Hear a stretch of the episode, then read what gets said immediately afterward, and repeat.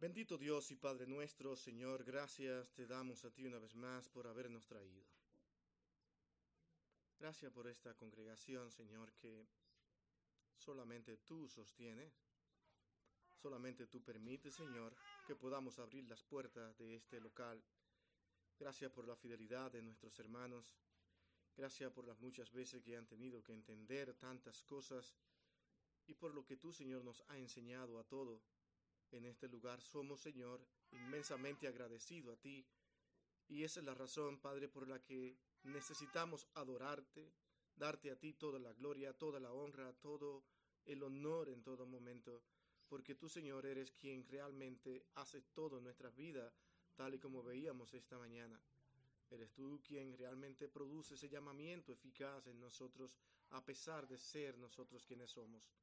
Gracias, Señor, una vez más por este tiempo. Te lo pedimos, Señor, en el dulce nombre de tu Hijo amado Jesucristo, todo con gracias. Amén y amén.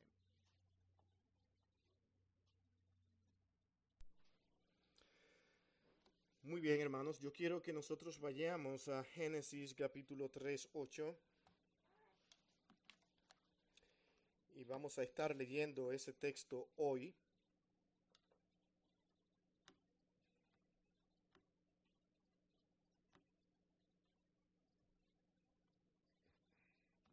sí es verdad.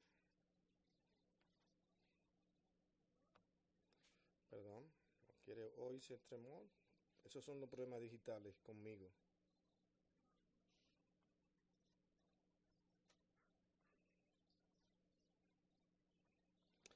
Génesis 3, versículo 8 será el texto que nosotros vamos a estar tratando hoy en esta ocasión y queremos hacerlo con cierta calma. Necesito de ustedes aquí hoy y vamos a estar analizando este texto bajo un título extraño, tal vez porque es una pregunta.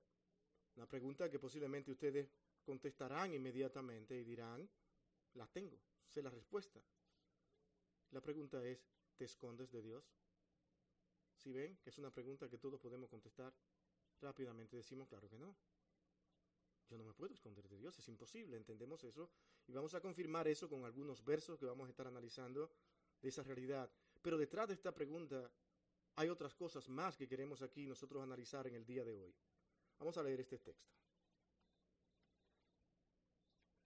Dice de la siguiente manera, y oyeron la voz de Jehová Dios que se paseaba en el huerto al aire del día, y el hombre y su mujer se escondieron de la presencia de Jehová Dios entre los árboles del huerto. Estamos frente a un pasaje, mi hermanos, que yo necesito que ustedes entiendan la importancia de este capítulo 3 y este texto junto a otros textos que contienen este capítulo 3. Sin este texto, sin este capítulo que estamos leyendo y que vamos a analizar parte de él hoy en esta ocasión, mi hermano, sería difícil nosotros poder explicar todo lo que contiene la escritura. Y esa es una de las razones por las que muchos desean, anhelan, sueñan, aquellos que quieren probar que Dios no es real, que Dios no existe, que textos como estos continúen haciendo efecto en personas que asisten a una iglesia y que lo escuchan una y otra vez. Tal manera que con eso en mente lo que yo quiero decirles a cada uno de ustedes, mi hermano, que lo que vamos a analizar hoy aquí se necesita que sean personas que en verdad crean que este libro es la palabra de Dios y que cada letra que estamos leyendo aquí es porque Dios ha determinado darla a conocer para que nosotros la entendamos. Cuando Dios se le acercó a Moisés y le dijo, escribe estas palabras, era porque él era el dueño y conocedor de toda la historia. Los hombres, aparte de entender esto, tratan de buscar otras ayudas, tratan de buscar otros contenidos históricos trazados en algunas tablas anteriores descubiertas sobre lo que son realmente aquellos dioses llamados Anunnakis, un sinnúmero de cosas como esta, y estas tablas quieren decir que ese es el origen del mundo. Pero sin embargo, estos relatos acerca de la creación, exactamente como nosotros lo conocemos a través de la escritura, más de 500 culturas hoy dicen exactamente lo mismo, lo que implica que algo sucedió, algo ha sucedido, diferentes nombres, pues Dios llama a Moisés y le dice, escribe Moisés, esto es lo que ha pasado. Ahora, tenemos los relatos en los capítulos, en el capítulo 1, capítulo 2, ahora imaginemos, si nosotros dejamos esos, ver esos capítulos sin el 3, ¿qué tendríamos? Tendríamos a un Dios que ha creado, un Dios que ha hecho toda la creación, ha dicho, esta es mi criatura a imagen de mí, pero tendríamos entonces a un Dios que los abandonó a su propia suerte, sin este capítulo 3. Sin embargo, el hombre le falla a Dios y Dios no se olvida de ellos, sino que lo busca. Interesante, ¿no? No el hombre buscó a Dios porque el hombre se escondió. No quería hablar con Dios después de haberle fallado a Dios y violado sus principios. Dios muestra que está dispuesto a continuar adelante y le dice, no estarán aquí en este lugar más, pero le voy a proporcionar un redentor. Ah, buena esperanza. Volveremos a este lugar. El tiempo lo tiene Dios. Yo diré cuándo vuelven a un lugar como este. Hay un redentor, pero no será en el tiempo que yo quiero. Desde que el hombre es hombre, el hombre ha necesitado que todas las cosas que son buenas realmente sean contestadas en un instante, en un momento, rápidamente, sí o no. Pero Dios se toma su tiempo y traza sus normas y sus reglas a seguir. Está el hombre frente a las normas de Dios, la ve, las observa y dice, las obedeceré. Otros no quieren, otros se oponen porque tienen todavía la influencia de querer ser dioses, que fue prácticamente el pecado que hizo caer a Eva. Serán como Dios.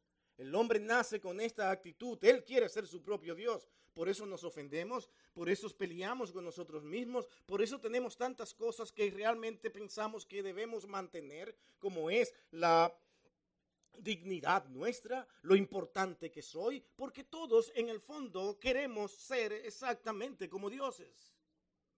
Soy un dios en mí mismo y esa es una batalla eterna que nosotros tendremos que encontrar bajo los principios de Dios que nos dicen no eres Dios. Me necesitas y te voy a decir cómo encontrarme y cómo acercarte a ese redentor y Dios traza su plan y viene trayendo a través de las escrituras todo lo que Él desea para la humanidad, cómo fue el plan de Dios en su tiempo. En los estudios de los miércoles aquí hemos estado diciendo que Cristo vino exactamente en el tiempo más propicio. Exacto. Podía movilizarse, habían carreteras, había libertad, había una facilidad para llegar y moverse de una ciudad a otra y esto facilitó el Evangelio de Cristo, pero para que eso fuera real, Dios tuvo que ir preparando todo el camino a través de conquistas con algunas naciones que Dios mismo levantó prácticamente de la nada. Ellos, claro que todos pensaron que esa nación vino por el poder de ellos o por dioses que ellos mismos se autoproclamaron haber encontrado y tenido fabricado por ellos mismos. Nosotros creemos que Dios realmente ha organizado todo dentro del marco de su voluntad y lo ha hecho todo a su tiempo. Y aquí viene la pregunta importante. ¿Tú te escondes de Dios? Hermano, este es uno de los capítulos más básicos de la Biblia. Sin este capítulo no entenderíamos absolutamente nada en la escritura. Es en el versículo 1 al 6 nosotros encontramos que se habla de la tentación y la caída. Una realidad. Pero es en el versículo 15 que entonces se promete al Redentor. Dios no los abandonó. Claro. No nos ha abandonado hoy. Este mundo no se controla solo. Dios ha estado ahí llevando a cabo su plan, sus propósitos, y virando por aquellos que Él ha puesto como luz en el mundo para que puedan reflejar luz en un mundo de tinieblas.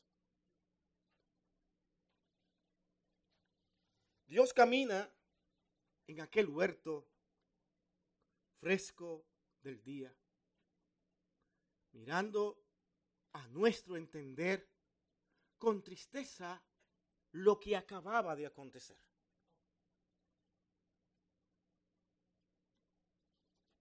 Pero observamos a un Dios calmado, y mostrando amor y misericordia, pero al mismo tiempo mostrando algo que no podía dejar de mostrar, que era su justicia. Dios no puede dejar pasar un acontecimiento como esto y no ser justo al mismo tiempo, porque Él es totalmente justo. Eso nos pone a pensar a nosotros. Dios nos ama, nos quiere, les faltamos, pero en medio de todas nuestras transgresiones Dios tendrá que ser justo. Y esa es la parte que no nos gusta. ¿Ustedes creen que en ese momento Adán y Eva hubiesen querido que Dios mostrara su justicia? Pero era imposible pedirle a Dios que Él no muestre su justicia, porque si no hacía lo que tenía que hacer, ya Él no sería justo. Nosotros muchas veces practicamos la injusticia porque somos muy amorosos, amamos mucho. ¿Sí o no? No te preocupes, eso no es nada, cualquiera falla, cualquiera peca, pero Dios no. Por eso es que nos escondemos hoy en día al igual que Adán y. Seguimos escondiéndonos exactamente como ellos los hacen cuando le faltamos a Dios, porque queremos que Dios no nos vea, no nos encuentre, pero Dios se pasea nuestro tratando de tener compasión y ayudarnos. Las faltas, por más graves que sean, no motivan a Dios para que se aleje de nosotros. Y eso es algo que usted ni yo nunca jamás podremos terminar de entender. Señor, ¿cómo es que habiéndote yo faltado, tú me buscas, tú trata de encontrarme? Y hay un detalle importante, es Dios quien nos busca, no nosotros. Si dejamos en mano de nosotros los hombres buscar a Dios, ¿sabe qué? Jamás le buscaríamos.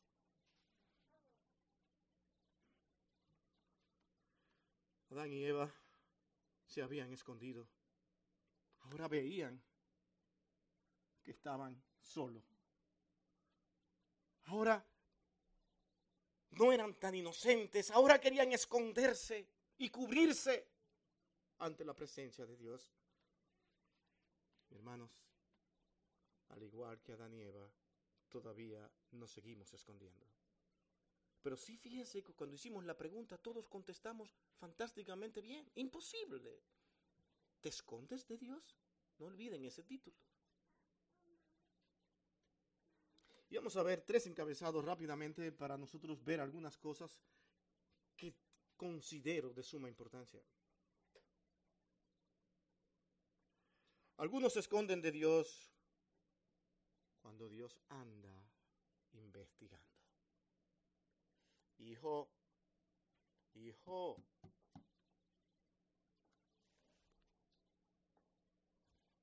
quiero escuchar. Hijo, ¿Por qué te escondes y sabe que no puedes esconderte de mí? ¿Qué viene detrás de eso?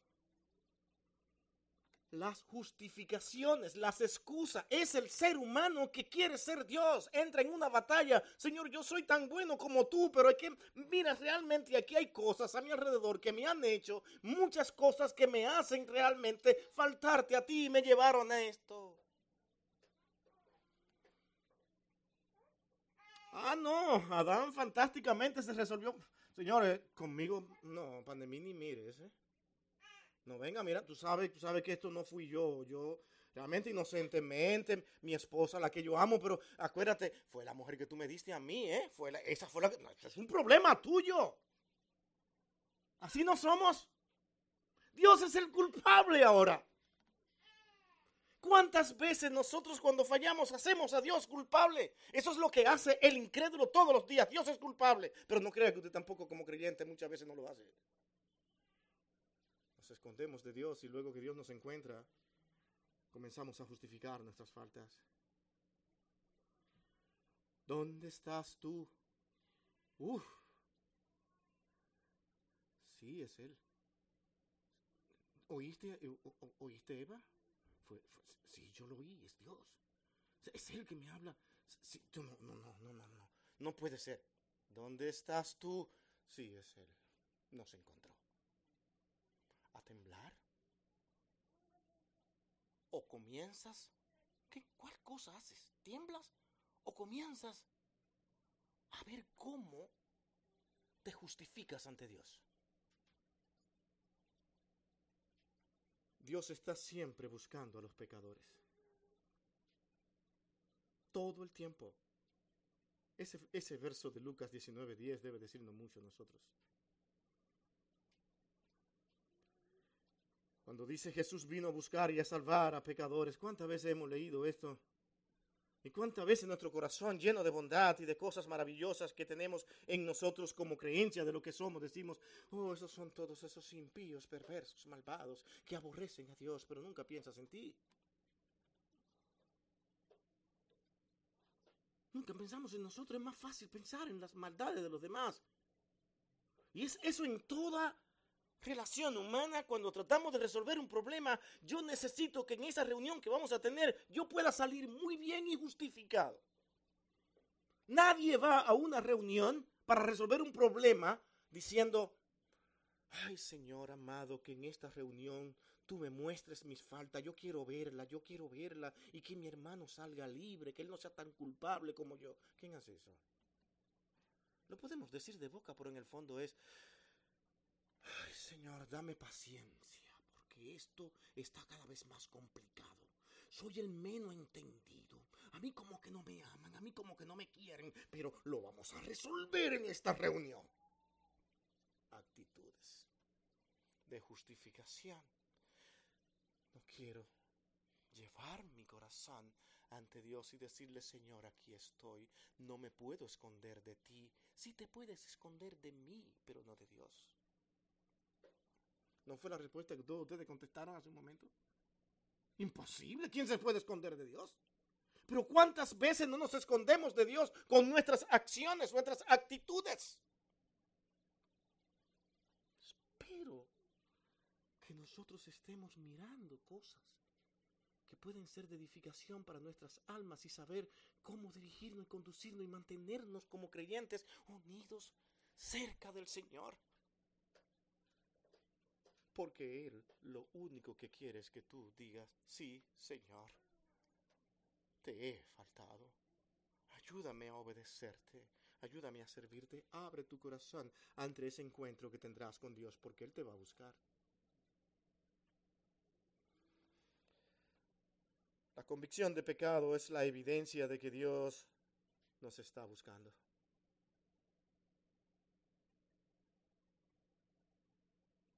Dios habiéndonos hablando, hablado por medio de su palabra, muestra siempre que nos está buscando.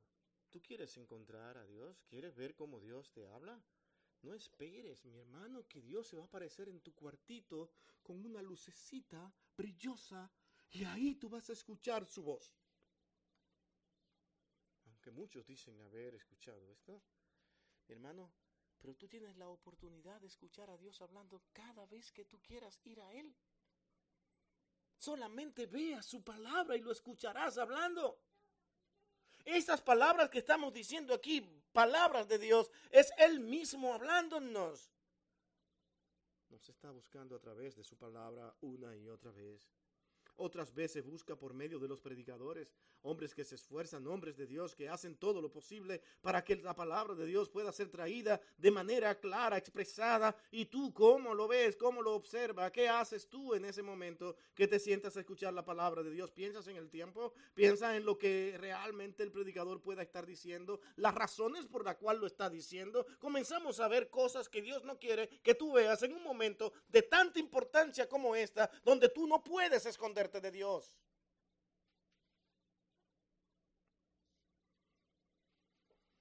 Otras veces lo hace por medio de amigos que se interesan por nosotros y que muchas veces los perdemos porque nosotros rechazamos todo lo que ellos han querido hacer por mí y por ti.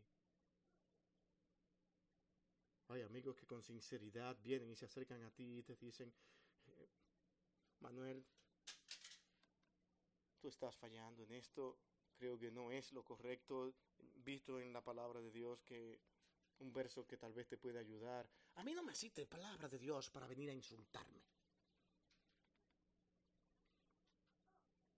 Y además si te trae un verso yo le tengo otro. Entonces se convierte en la guerra de versos.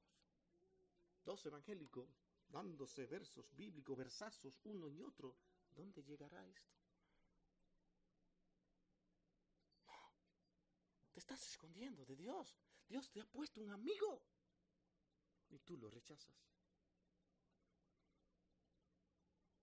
Hermano, no hay ocultar, no hay lugar para ocultarnos de Dios en ningún momento. Me hizo ver y leí, ahora ustedes lo lean este Salmo 139 completo en su casa y lo vean con mucho cuidado. Pero una de las cosas que este verso dice en los versículos 11 y 12 es que las tinieblas, aún en las tinieblas, no nos podemos esconder de Él. Puede, está diciendo mucho. Le contaba a los hermanos en, eh, hace un momentito, algunos acá, algo que me pasó creo que fue el viernes, ¿verdad? Eh, cuando por cuatro segundos a mí se me fue la vista por un dolor de cabeza. Yo dije, wow. Pero no fue que se me fue como cuando uno cierra los ojos y ve como estrellitas, todas esas pintitas así. Es un bloqueo total, nada, nada, ni la luz, nada. Y cuatro segundos es mucho. Se puede contar, ah, bueno, menos mal que nada más fueron cuatro segundos. No cuente cuatro segundos para un ser humano sin la vista. Así, uno, dos, tres, cuatro. Tiempo para desesperarse. Y pasó. Wow. Pero aún allí en esas tinieblas así, cuando nada se ve, cuando decimos aquí nadie me va a ver, Dios te ve como si tú estuvieras bajo la luz del sol, porque Él conoce lo más íntimo y profundo de tu corazón. Nadie se puede esconder de Dios. Hemos visto entonces que algunos se esconden de Dios cuando Él anda investigando. ¿Dónde estás tú? Pero algunos se esconden de Dios en el momento de la invitación.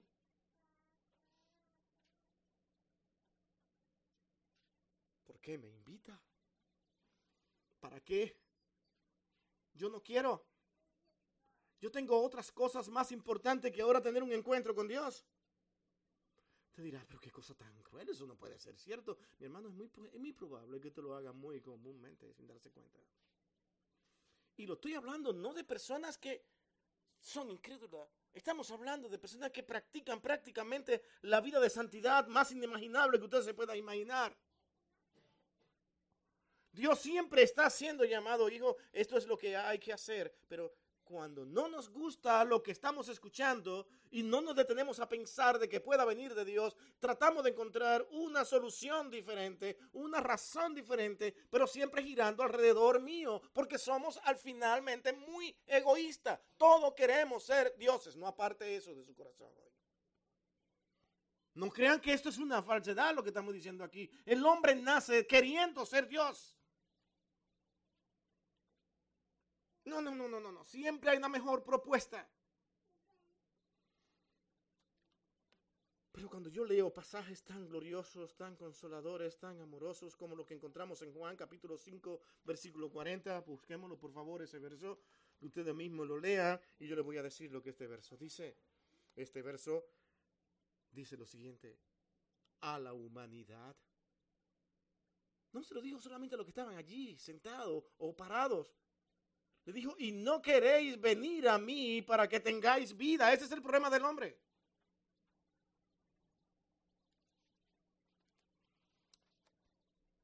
Es que no queremos. Es una resistencia. Por eso hay que predicar tanto. Por eso hay que enseñar tanto. Por eso hay que insistir tanto. Por eso es que tenemos que tener paciencia para trabajar con la otra persona, porque nunca sabemos cómo está pensando ni cuáles son las debilidades de mi hermano en Cristo.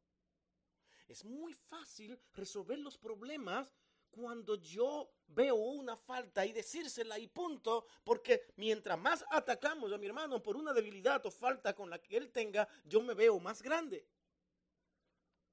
No, veíamos la semana pasada, la última vez que prediqué acá, que lo más importante cuando te acerques a tu hermano es verlo a él como superior a ti. Ya te acercaste a él, tú no eres el mejor, tú no eres el más grande. Porque tu hermano puede tener debilidades que tú no tienes, pero tú también puedes tener debilidades que el hermano no tiene. Y así nos complementamos y crecemos en la gracia de Dios. Y nos mantenemos humillados ante la cabeza que es Cristo, ante que nosotros mismos, que somos nuestra propia cabeza, que pensamos que todo lo podemos hacer bien y que nadie realmente puede dirigirnos, ni siquiera a Dios, porque no queremos venir a Él. Nos resistimos de muchas maneras a la voz de Dios. Este intento de esconderse mi hermano, es el más difícil de comprender. Cuando lo vemos así, tan generalizado, tan fácil, solamente vemos lo que habla la escritura y le aplicamos todo al inconverso, porque a mí no, gracias, porque por la gracia de Dios ya yo no tengo ese problema. Hermano, Dios diariamente, si usted se pone a pensar, tiene que llamarnos igual que a Eva. ¿Sí o no? Cuando usted sabe que le ha faltado a Dios, ¿qué es lo que tú quieres? Esconderte. ¿Sí o no? Pero nota que Dios es quien te busca. ¿Es Él quien te recuerda algún verso bíblico? ¿Es Él quien te recuerda incluso el último consejo maravilloso y glorioso que un hermano te dio y que tú no lo quisiste escuchar? ¿Es Dios quien te sigue cada uno de tus pasos, quien sigue tratando contigo? Y mientras más nos revelamos a esa voz de Dios que aquellos dos personajes escucharon, ¿dónde estás tú? Sí, es Él. Mientras más te resista a escuchar esa voz, entonces más angustiado te sentirás. Plégate a la voz de Dios. Escúchale. Y entiende en primer lugar que siempre tú te vas a estar revelando a Dios. No te creas bueno. Mi hermano, uno de los engaños más grandes que Satanás ha logrado, con el que Satanás ha logrado tantas cosas, y cuando hace creerle al hombre que él es muy bueno. Ay, Señor, gracias que yo no soy así como los demás. Tantas personas, yo no entiendo cómo que no pueden creer en ti. ¿Cómo es que no te pueden buscar? Ya él entró en un mundo de que, Señor, pero la verdad es que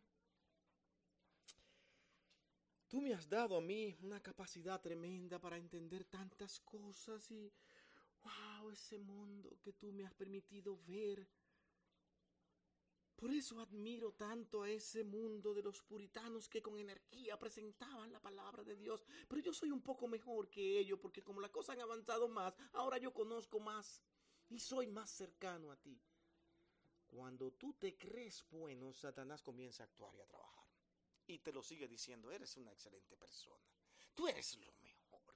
Uh, ¿Quién como tú? Ya tienes la de perder en gran manera. Porque no puedes confiar en ti. Mi hermano, cuando la palabra dice, maldito el hombre que confía en otro hombre, cosa que muchos rechazan, dice, ¿qué es eso? Te lo está diciendo a ti mismo. No confíes en ti mismo porque tú también eres hombre. Ese es el problema. No es que no, yo estoy aquí del lado de los perfectos, pero aquellos son lo que yo no puedo confiar. Es que no confíes ni en ti. Porque tú también eres hombre. La invitación del Señor es para todos, no para una sola parte. Por eso leímos eh, esta mañana un verso que dice, muchos son los llamados y pocos los escogidos. un verso sumamente complejo, ¿no? Aunque se vea a simple vista fácil de entender. Pero es Dios quien hace la primera parte. Quiero mantenerme ahí nada más con eso. Y ese texto de la profunda verdad de un verso que nosotros hoy leemos y que nos aprendemos de memoria, e incluso me atrevo a decir que tú le preguntas sobre este verso a muchos inconversos y él te va a decir, uh, sí me lo sé de memoria. Juan 3:16. Porque de tal manera amó Dios al mundo para que todo aquel que en él cree no se pierda, mas tenga vida eterna. Y te lo citan una y otra vez. Pero aquí se esconde una gran realidad, si, si es que ustedes la quieren ver como escondida. Porque como somos perfectos, y ya yo creí. Mi hermano, ¿sabe todas las veces que usted ha dejado de creerle a Dios? Es en esa batalla que nos mantenemos. Pero cuando tú sabes que eres un hijo de Dios, cuando tú mismo entiendes que le has faltado a Dios. Entonces comienzas a creerle. La primera manera, la primera forma que dice que tú le crees a Dios es cuando tú te reconoces a ti mismo. Porque Él fue que te dijo que tú eres un pecador muerto, que no puedes levantarte por ti mismo y que solamente por su gracia puedes ser salvo. Es Él que te lo dijo, no fui yo, en toda su palabra, toda la escritura, y que Él tuvo que enviar un redentor para salvarte a ti, porque tú no podrías jamás.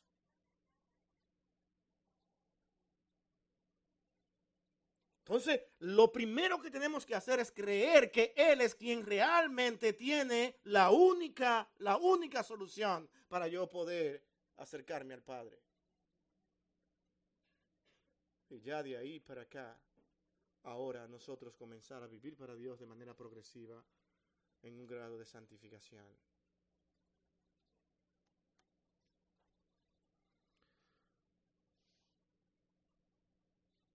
Esa compasión de Cristo en la cruz es tan incomprendida, donde muchas veces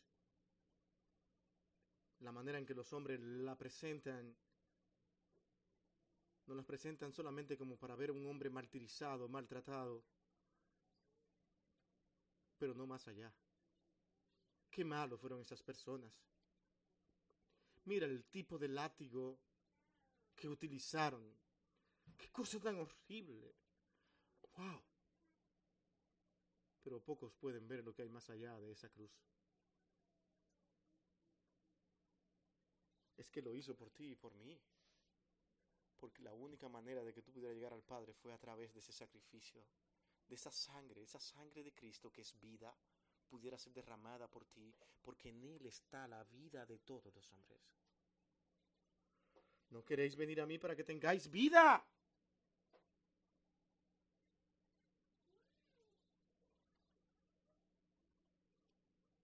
Esa invitación de Mateo capítulo 11, 28. ¿Cuántas veces no la hemos leído? Mateo 11, 28. Venid a mí. Todos. Pero nos encontramos con un problema. Que no quieren venir. ¿Vienes tú a Dios en todo? ¿Ves tú a Dios como primero? Cuando fallas, cuando le faltas. Y esa última invitación en la escritura, ¿dónde vamos? ¿Dónde vamos a ir a encontrarla? Apocalipsis. Apocalipsis 22, 17, hay un texto fantástico, maravilloso, que a usted y a mí nos invita. No vea esto únicamente como si lo estuviera diciendo a personas que aún no han conocido a Cristo. Es a todos nosotros, a todos en general. Nos está diciendo, creyentes y no creyentes, que nosotros tenemos que entender estas palabras. Que tenemos que venir a Cristo para que tengamos vida. Que tenemos que creerle a Él en todas situaciones que nosotros tengamos que vivir. Y que nosotros ahora tenemos realmente que entender que Cristo lo dio todo por nosotros. Noten este verso. Dice, y el espíritu y la esposa dicen, ven constantemente llamándonos a la iglesia juntamente con Cristo. Y el que oye, diga, ven. Tú que has oído ahora, continúa, continúa proclamando que en verdad tenemos que venir a Cristo. Y el que tiene sed, todo aquel que tiene sed, que tiene necesidades, venga, el que quiera, coma del agua de la vida gratuitamente. Qué pasaje más maravilloso como este que podemos encontrar en el último libro de la escritura. Ya no hablamos más. Última invitación a todos y lo que nosotros debemos de hacer con este llamado de Dios. Era realmente la responsabilidad de Adán y Eva después de haber escuchado este llamado, continuar adelante proclamando estas palabras. Así ha dicho el Señor, Él enviará un redentor. Todos tenemos que venir a Él y, y no escondernos más de Él dudo que ellos lo hicieran después de haber tenido una experiencia como esta, pero la humanidad siempre iba a pensar por sí sola, porque ellos en sí mismos son dioses y Satanás lo sabía. Iba a continuar con lo mismo, con lo mismo. Él iba a continuar atacándolos a todos ustedes, a usted y a mí, con la misma cosa que los hizo, lo hizo caer a él. ¿Qué cosa? ¿Qué fue lo que hizo caer a Satanás? El orgullo. Querer ser como Dios. Nada funcionó con Eva hasta que él le dijo, es que seréis como Dios si comen de esto. ¿Ah? Repite, ¿qué fue? No te lo quería decir porque quería que tú lo entendieras por ti mismo, pero es que serás como Dios. Uy, ¿qué hago? Uy, déjame ver. Eso somos nosotros. Ante una propuesta que nos cause ciertas ventajas, ahí estamos pensándola. Cuando algo no nos conviene mucho, ni siquiera lo pensamos. Decimos que no. Pero cuando algo parece ser muy bueno y atractivo, hay que pensarlo, hay que pensarlo. Porque me conviene. Somos egoístas de nacimiento. Si hay, si algo que usted y yo tenemos que cuidar mucho es esa vanidad nuestra, ese orgullo. Porque es ese orgullo el que nos habla de que yo quiero ser un Dios más en este mundo. No aceptamos que nos falten, no aceptamos que nos hablen mal. No aceptamos que nos digan cosas que yo no quiero escuchar. Pues en este sentido lo mejor es yo ah, cortar con todo el mundo, no hablar más. Y yo estoy feliz aquí en mi mundo de soledad. Oh soledad, qué maravillosa eres, yo solo. Sin embargo, Dios no falta su palabra. Dios no nos creó a nosotros para estar solos. Incluso lo tuvo que hacer a una mujer. Depende de la opinión que usted tenga. Yo pienso que la mujer ha sido la creación más maravillosa que Dios pudo haber hecho. Y Adán lo entendió. ¡Wow! Hueso de mis huesos. Tremenda poesía, ¿no? Pero no podemos estar solos. No necesitamos uno a los otros. Y es por eso que nos dice, no dejen de congregarse, no dejen de estar juntos, búsquense, anímense, fortalezcanse uno a los otros, entiendan que ustedes están controlados por el pecado, pero muertos a Él mismo a la vez. Eso es difícil de explicar, porque tenemos a Cristo, porque nuestra vida está escondida en Él. Y eso lo vamos a ver en un momento.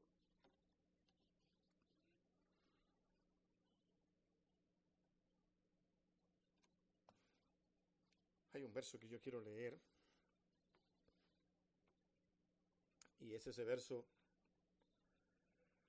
de Lucas, capítulo 14, verso 16 al 24. Un poquito largo, pero necesito leer esto. Necesito, le dije, le pedí paciencia al principio, que estén con, con calma acá. Y, y déjenme decirles, yo dormí bastante bien anoche. 11, perdón, 16 hasta el 24 de este capítulo 14 de Lucas, dice la siguiente manera. Entonces Jesús le dijo, un hombre hizo una gran cena y convidó a muchos. Y a la hora de la cena envió a su siervo a decir a los convidados, venid, que ya todo está preparado. Qué emoción. La fiesta, todos nos gustan la fiesta. Y todos a una comenzaron a excusarse el primero dijo, ay, he comprado una hacienda y necesito ir a verla. ¿De noche? ¿Sí ven las excusas? Te ruego que me excuses. Otro dijo, he comprado cinco yuntas de bueyes y voy a probarlos de noche. Te ruego me excuses. Y otro dijo, acabo de casarme. Ay, me gustaría, pero necesito estar con mi esposa. No puedo ir, como comprenderás. Vuelto el siervo, posiblemente muy triste, ¿no? Hizo saber estas cosas a su señor. Entonces él, enojado, el padre de familia, dijo a su siervo, ve pronto por las plazas y las calles de la ciudad y trae acá a los pobres, los mancos, los cojos, los ciegos.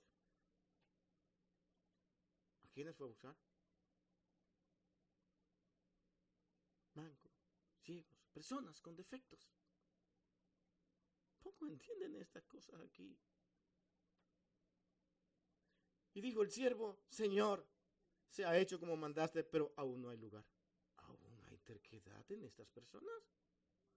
Si todo esto es gratis, free. Dijo el Señor al siervo, ve por los caminos y por los vallados y fuérzalos a entrar para que se llene mi casa. ¿Qué está diciendo acá? Tendré que hacerlo yo. ¿Sí se entiende? Algunos entienden este pasaje como decirle, predique el evangelio y fuérzalo, tráelo, amárralo si es posible, pero tiene que venir a la iglesia. Hijo, tú eres mi hijo y usted viene hoy. Él va a venir hasta cierta edad. Cuando él sienta que está libre, se acabó la presión. Ahora él lo va a presionar a usted. El asunto de lo que está diciendo acá es que Dios es quien hace la invitación él se acerca, Él hace el llamado, los hombres escuchan la voz y toman sus decisiones. Mientras menos necesidad creo yo que tengo de buscar de Dios, menos la voy a buscar. ¿Para qué voy a ir a una cena como esta? Si yo tengo muchísimas yuntas de bueyes. Además, si yo me casé, porque ya yo tengo todas las posibilidades. Y además he comprado un terreno grandísimo. No, pues yo hago una mejor cena en cualquier momento. Pues entonces ve a los menos necesitados, a los, a los que están discapacitados, a los que sí entienden que están en problemas solo una parte acude y otros aún así no dice, bueno, pues hay que forzarlo a entrar. Dios es quien hace la obra. Eso es el reino de los cielos. Y esa es la parte importante a entender. El hombre busca a Dios mientras Dios, el hombre no busca a Dios mientras Dios hace su llamado. Pero Dios lo busca a ellos, le hace un llamamiento, lo transforma, los cambia y pone el querer y el hacer en ellos. Por último, mi último encabezado. Uf, por fin, se asustaron, ¿verdad? Con eso de que estábamos cansados, de que, que había descansado bastante bien anoche, ¿no? Dice, ay, esto va para largo, está muy descansado. Hermano, mi primer encabezado, vuelvo y repito, algunos se esconden de Dios cuando Él anda investigando. Algunos se ocultan de Dios en el momento de la invitación, pero algunos querrán ocultarse de Dios en el día de su ira. ¿Cómo va a ser esto? Cuando Dios se enoja con nosotros y hace que pasen cosas en nuestras vidas, aún allí nosotros continuamos de pie, peleando por nosotros, porque somos dioses. Es una guerra entre dioses. Yo y Dios. Es en Apocalipsis 6, 16 que dice lo siguiente. Apocalipsis 6, 16 dice, y decían, los, y decían a los montes y a las peñas, caed sobre nosotros y escondednos del rostro de aquel que está sentado sobre el trono y de la ira del Cordero. Señor, no queremos escucharte en estos momentos. Porque son en esos momentos donde realmente las cosas son más duras. Cuando estamos sufriendo por nuestra desobediencia, por no escuchar la voz de Dios y por no escuchar esa invitación que Él nos hace y que ahora llegan los resultados, es cuando menos nosotros queremos tener la presencia de Dios. Fue lo que pasó con Eva y Caín. Se dieron cuenta que estaban desnudos se dieron cuenta de su inocencia y ahora se comienzan a ver como personas que están siendo enemigas de Dios. ¿Y qué es lo primero? Que algo nos esconda. ¿Qué nos puede esconder? Fueron a lugares donde pensaron que Dios jamás lo podría escuchar, pero aún allí escucharon su voz. Son esos momentos a veces donde nosotros estamos sufriendo las causas de nuestro pecado que muchas veces decimos, ahora no, ahora no no es el momento. Permite que me calme, porque lo que estoy pasando ahora no estoy para consejos. ¿Cree que no? Espere que le pase. Cuando estamos atravesando por momentos de desobediencia fuerte y vemos que un hermano o el pastor viene llegando, ay, ahí viene. Ahora, precisamente ahora. Si además yo sé todo lo que me va a decir yo lo sé. Es, a reprenderme que viene. Eso yo lo sé. ¿No es eso esconderse de Dios? Señor, que, que no me vea. Dile que no estoy aquí. Si algunos se imaginan que el pastor o alguien va a ir a su casa a aconsejarle, Eh, bueno, yo tengo una salida en ese momento, tengo que salir, tengo una algo que no puedo ahora. Ay, me gustaría muchísimo recibirte, pero, pero yo lo siento mucho, no voy a poder. Estás corriendo. Estás corriendo.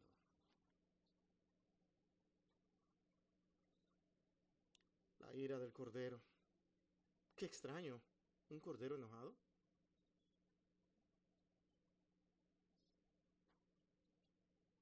¿Creen que Dios no se ha enojado muchas veces con nosotros? ¿O eres muy bueno?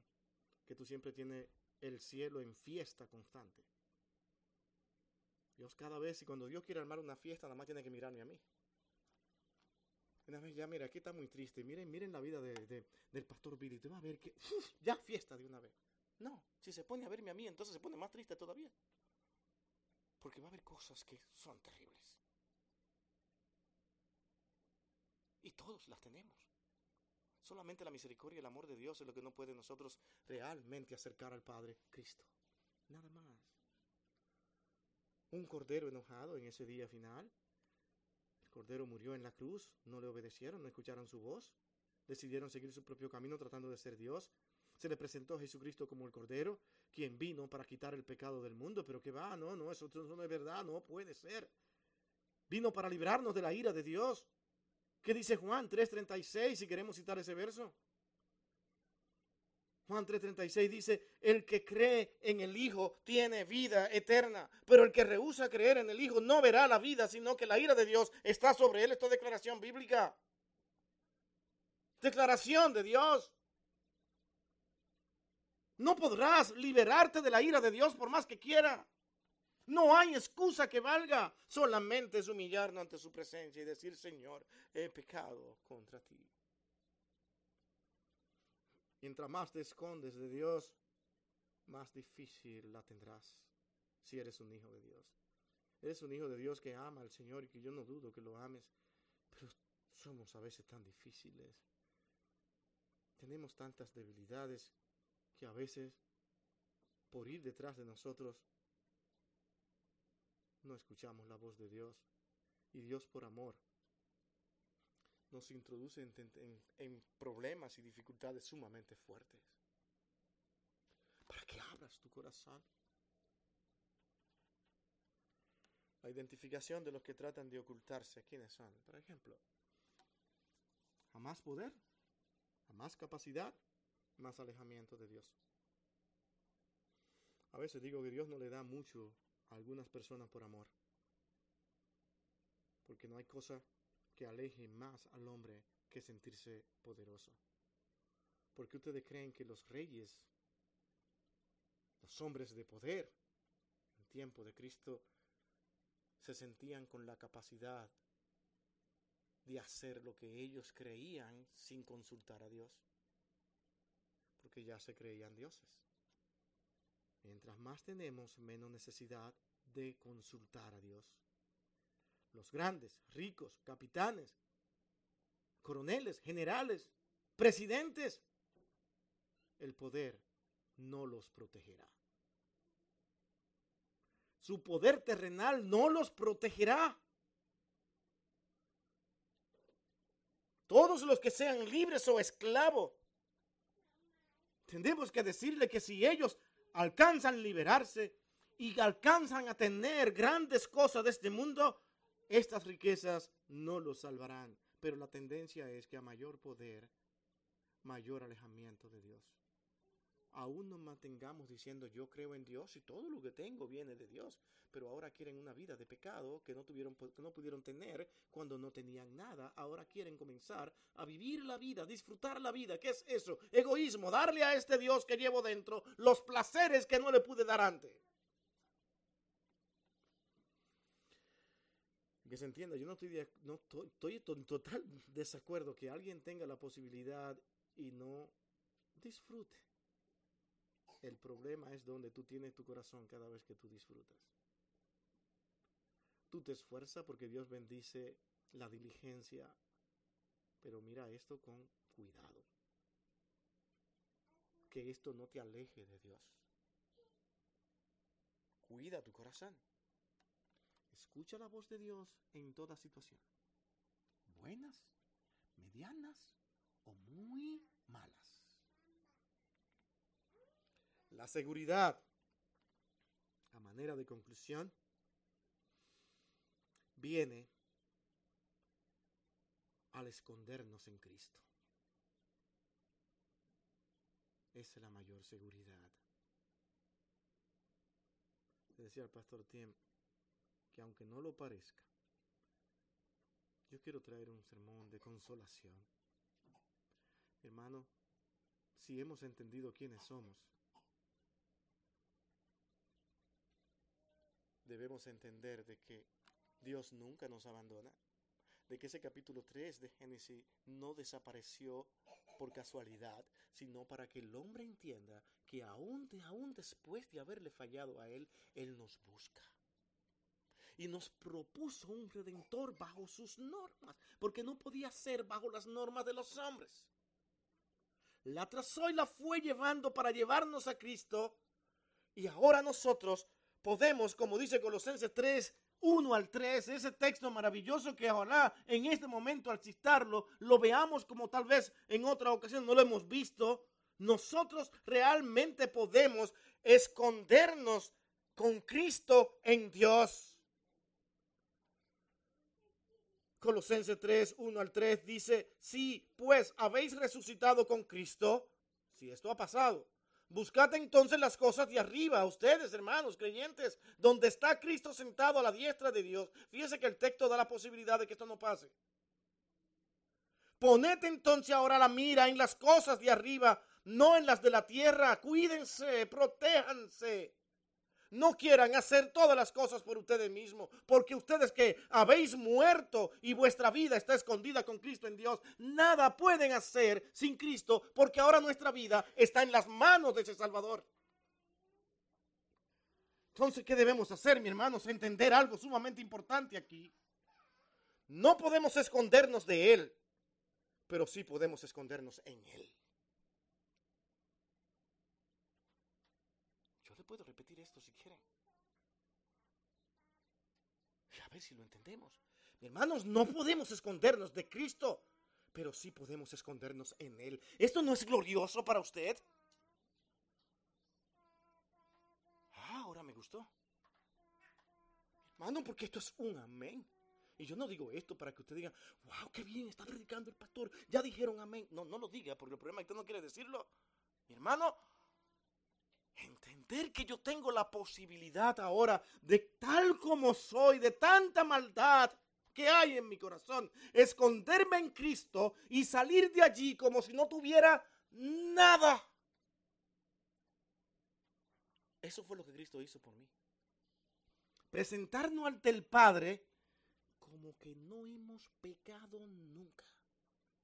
Porque ¿qué es lo que dice? Que Él llevó nuestros pecados por nosotros.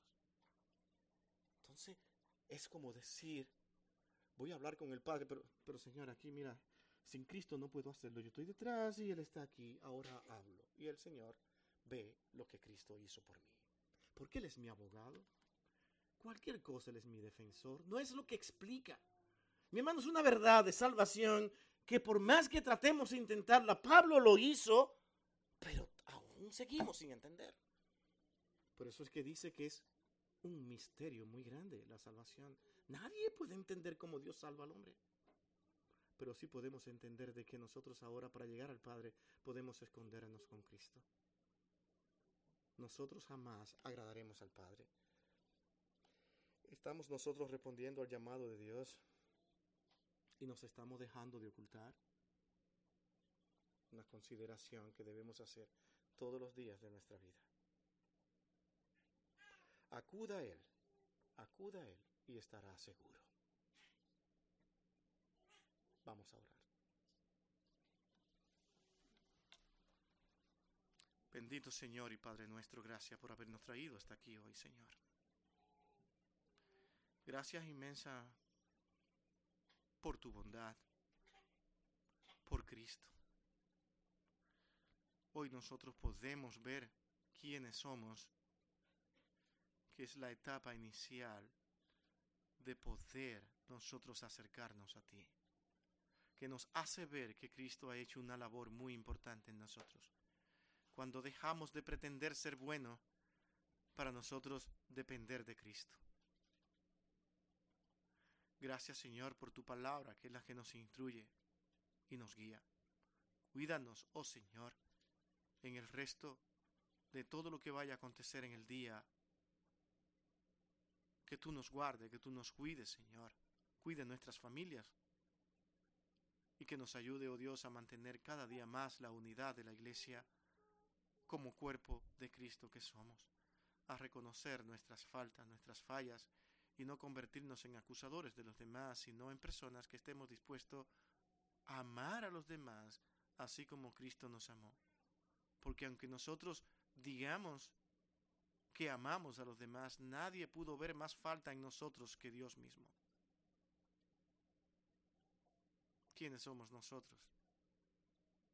¿Qué justificación tenemos para separarnos y olvidarnos de los demás? Gracias Señor, una vez más a ti por todo. En Cristo tu Hijo amado, Señor, lo pedimos todo.